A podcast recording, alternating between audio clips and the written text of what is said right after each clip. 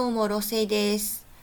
スポーツ入会編のナンバー2なんですが、そう、前回ね、手続きの時に銀行のキャッシュカードを出しましたら、もうそれだけで銀行の手続きは OK ですよと。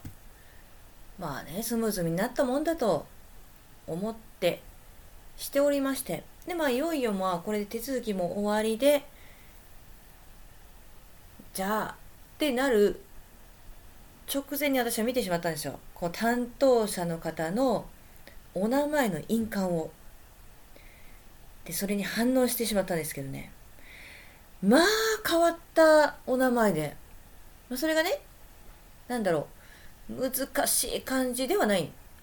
まあ、ちょっとね、個人情報なんで、お名前はね、ここでは言わないんですけど、もうね、言いたくなる感じのね、なかなかいない名字でした。な漢字二文字でよくある字なんですよ。そうそうそう。なんだけどその組み合わせで名字にはないわっていう。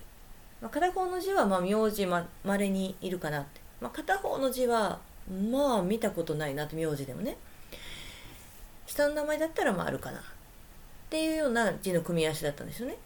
で、なんてお読みするんですか？このお名前って聞いたら、いやー、なんて読むと思いますか？っていう、まあ、クイズが始まって、いや、普通に読んだらこうですけど、って、いや、違うんですよ。こう、こうなんですよ。へえ、変わってますね。って。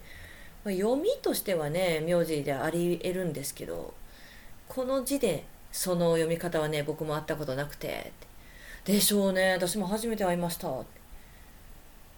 でインターネットで今何でも調べれるから。自分の名前が全国でね何人いるかっていう検索できるんですって。そうそう。それで検索してみたんですって。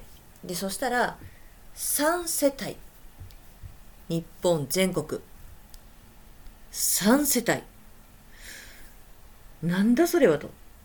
まあ、大体ねこう沖縄の方である名前とか、まあ、あるでしょ？そういう地域で多い名字、まあ、それでまあ親戚とかも含めてまあ少ないけどももうちょっとね何世帯もはいるかなってイメージだったんですけどえそれどういうことなんですかって、まあ、よくよく聞いたらおじいさんがその方のおじいさんがお寺の住職さんから名字をいただいたと。名字の付け方としては、まあ、あったみたいですねどうやら調べたら。お寺の住職さんからもらうとか、まあ、自分で考えるっていうのもあったらしい。まああとはねその住んでる場所山下さんとか。ね。まあそういう場所とか。あとまあ方角北野さんとか。東山さんとかまあねそういうのをつけるっていうのは名字の付け方ではあるんだけれどもでもおじいさんがもらったっていうのもね、まあ、名字のね歴史っていうのは一応調べましたら明治初期の1870年に日本で平民に名字の使用が許可された。ですって1870年。まあ武士とかね武家とかで名字持ってた方とかもいたでしょうけど、まあ、だからまあそういう方たちはもうそのままその名字を引き継ぎますよっていうのはもちろん OK だったんだけど名字がなかった人はもうこの時に何とかしてね名字つけたと。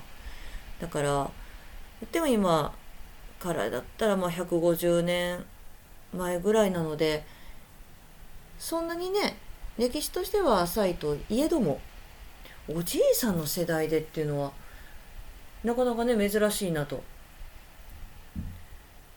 でその3世帯っていうのはねそうそう聞いたらおじいさんとお父さんとその方のお兄さん。お兄さんはまあ結婚して世帯を持ってるからでその方はまあ未婚なのかな？の3世帯と。だから本当にその家族だけって。だその家族がこれからどれだけその名字をねなんか続けていく広めていけるのか。でその名字がこうこの先残っていくかどうか決まるみたいな。なんか何なんでしょうねその寺の住職さんがいやーこれオンリーワンにしようと思ってつけたのか何なのか分かんないですけど。まあそれでまああの職業にね関するっていう名字の付け方もあったと。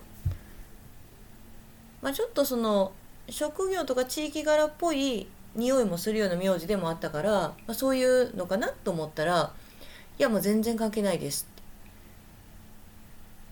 あそうっすかって。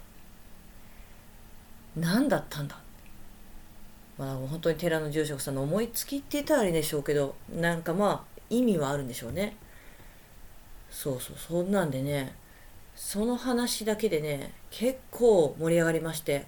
名字お名前ヒストリーですよね自己紹介だけでこう割と尺取れますねって言ったら「いやそうなんですよ」ってでなんか私もちょっと喋りやすい方だったから「えちなみに下のお名前は読みやすい名前なんですか?」って聞いたらおもむろにこうペンと紙を持ってきて「読めますか?」って言われてこうまあ普通に読み方まあ普通の読み方としてはある組み合わせだったんで読んだら「いやもうなんか全然違います」って言って。